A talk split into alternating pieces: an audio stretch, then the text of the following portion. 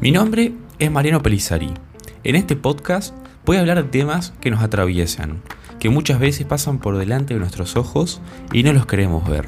Esto es cotidianidad a la carta.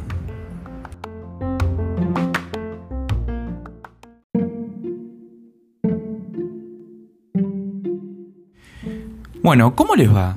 La verdad que noveno capítulo de cotidianidad a la carta es un capítulo totalmente importante Hoy vamos a hablar de las inseguridades en las relaciones.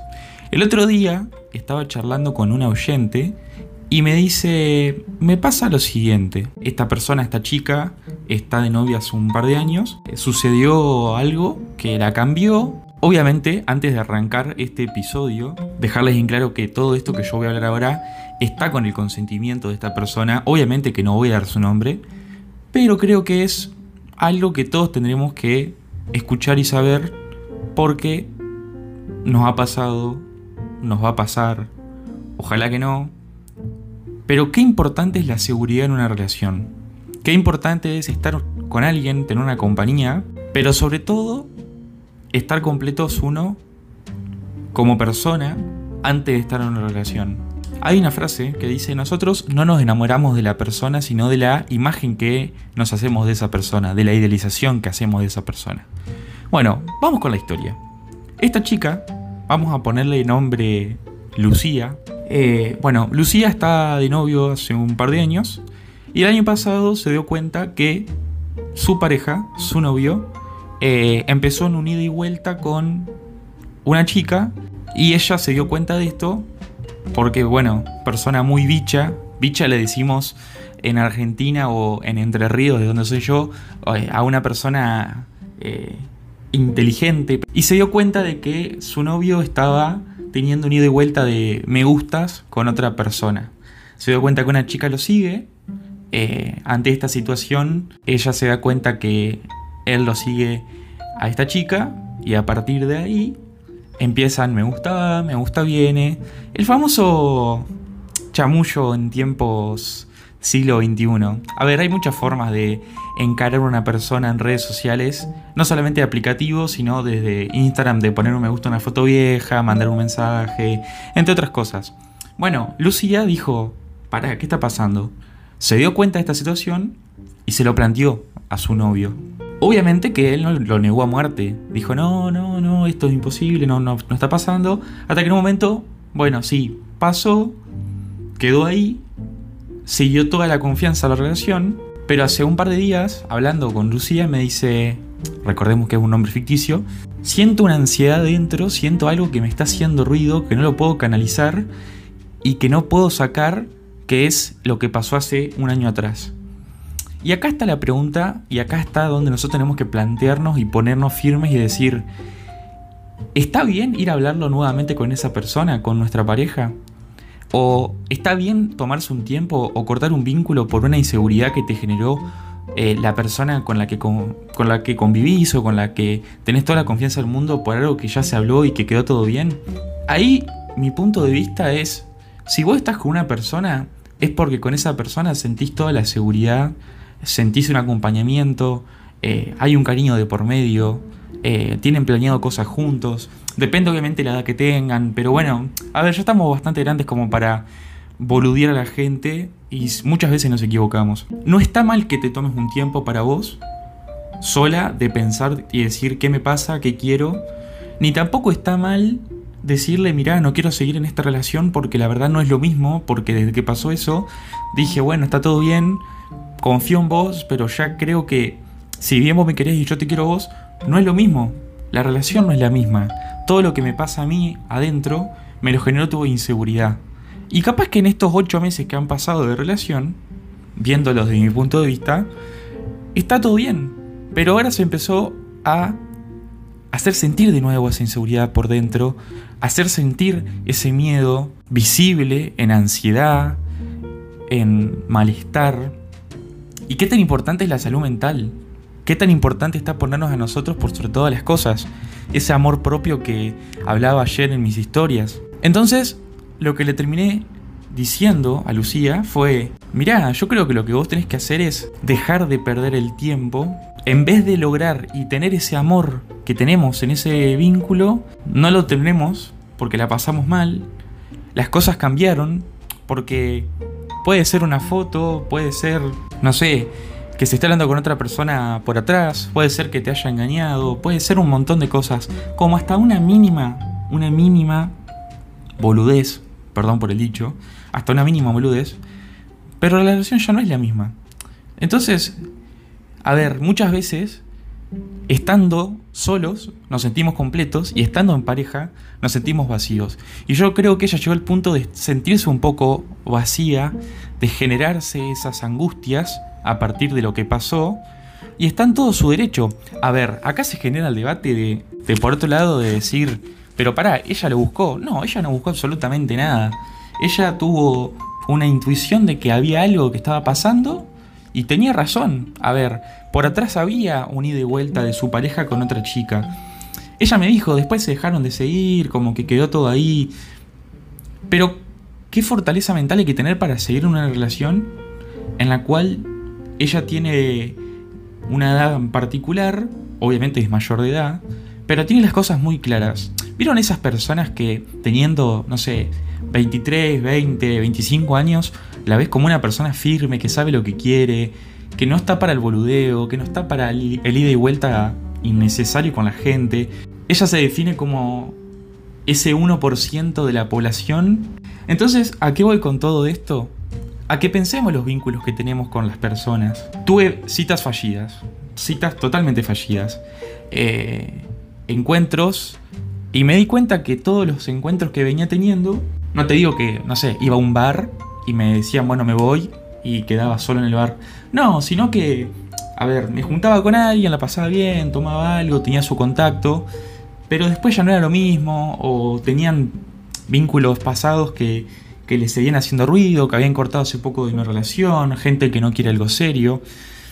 Y yo me di cuenta que yo estaba buscando ese vínculo, que yo estaba buscando ese, esa media naranja que hablamos en ese primer capítulo que para mí no existe, pero que en fin y al cabo estaba en ese camino. Y ayer escuché una frase muy contundente que decía que muchas veces nosotros buscamos estar con alguien para llenar algo que a nosotros nos hace falta o que nos hace ruido. Es decir, nosotros nos ponemos en querer buscar a alguien o en querer estar con alguien porque nosotros, si no estuviéramos con ese alguien, con ese complemento, con esa compañía, con esa persona al lado nuestro, no somos lo que queremos ser. O no nos sentimos bien con nosotros mismos.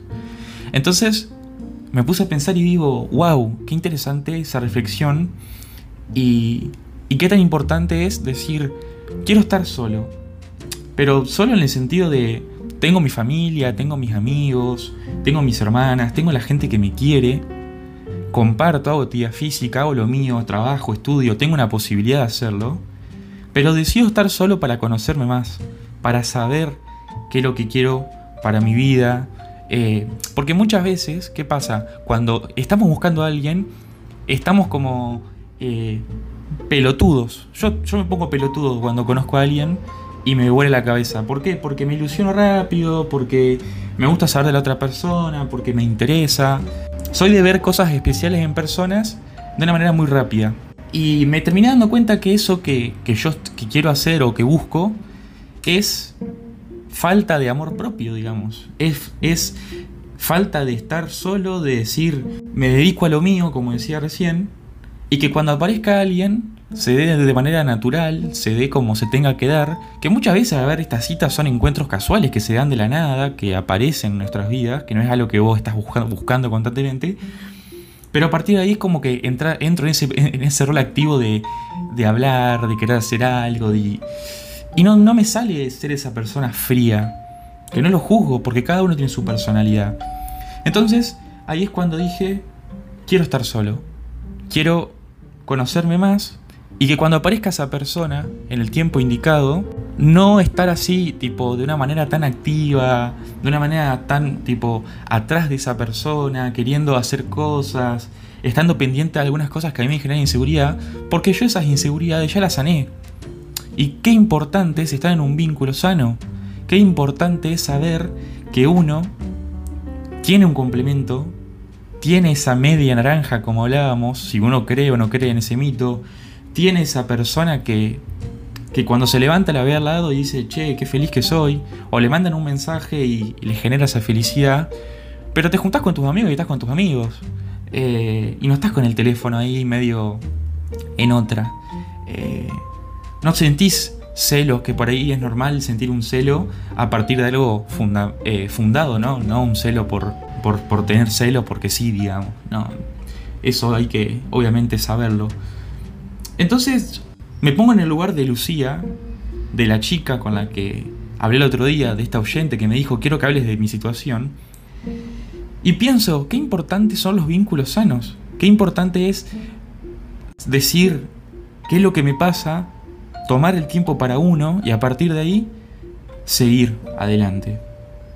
Entonces, la verdad que desde mi punto de vista, los tips que le podría dar a aquellas personas que están en pareja y que por ahí sienten inseguridades o sienten que no están pasando el mejor momento, es saber en qué lugar se encuentran, en qué momento de su relación están pasando con esa persona. Saber si esa persona nos hace igual de bien que nos hacía al principio. A ver, algo que constantemente se escucha es, al principio todo es lindo, todo es amor, después ya es como...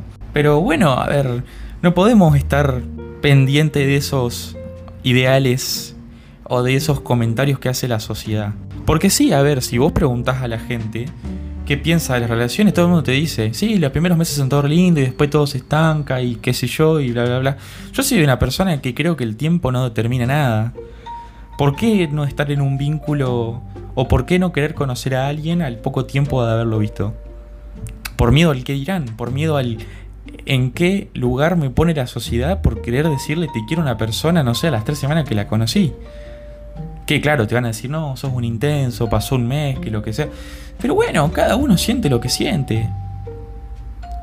Entonces mi consejo a Lucía, que recordemos que claramente es un nombre ficticio, por un tema de respeto y por un tema de que no da decir su nombre real, es escuchate, tomate tu tiempo, fíjate en qué momento de la relación estás, fíjate si querés seguir, seguir en esa relación, qué es lo que buscas para vos, fíjate si no te está moviendo otros intereses personales como tu laburo, como tu estudio, porque cuántas veces dejamos de lado lo personal por otra cuestión personal, por un vínculo.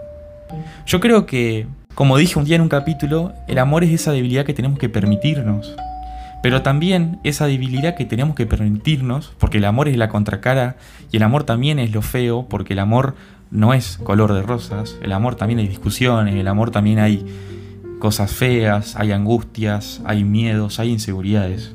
Pero tenemos que ponernos en ese lugar de, primero, estemos nosotros llenos de cariño, de amor propio, de saber qué queremos.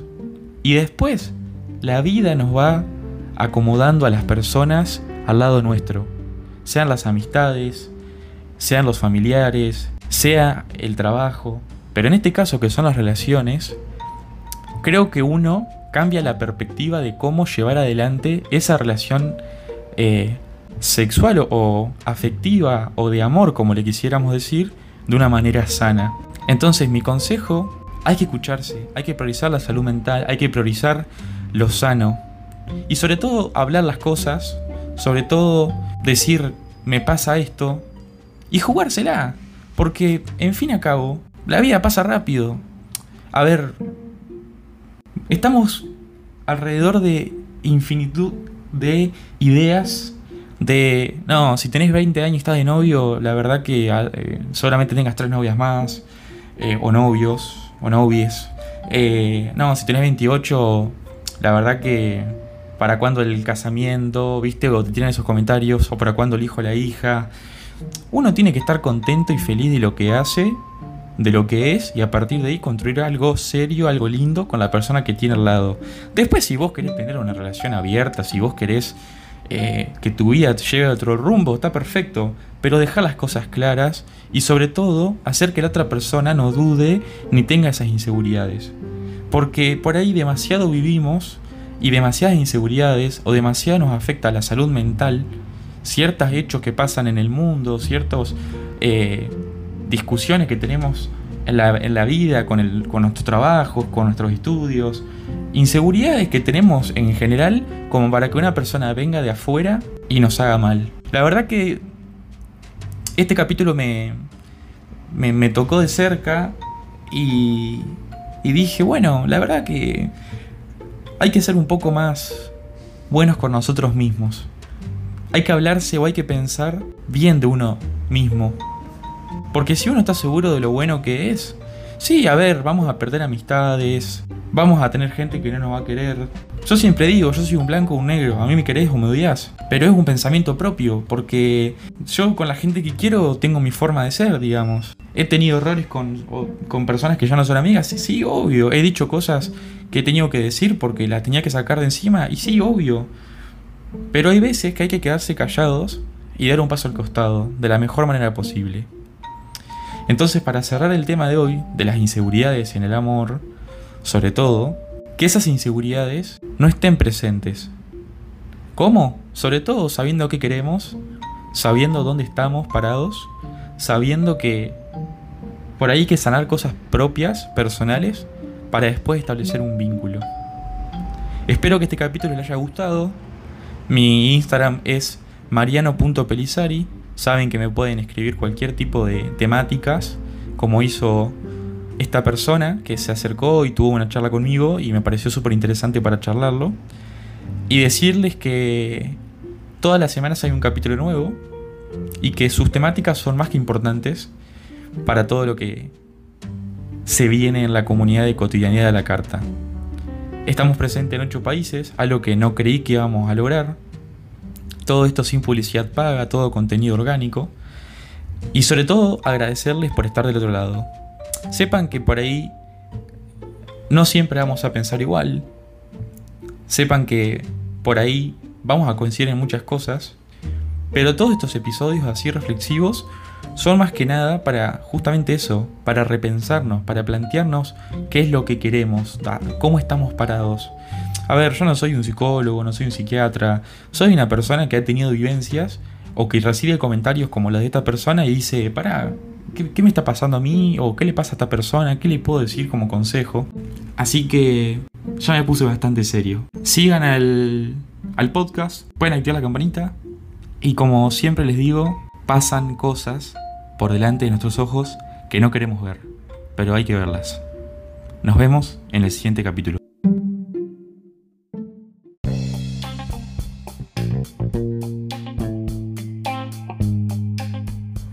Si te gustó este episodio, activa la campanita para enterarte de nuevos capítulos. Te dejo mis redes en la descripción y cualquier tipo de temática que quieran que charle será más que bienvenida.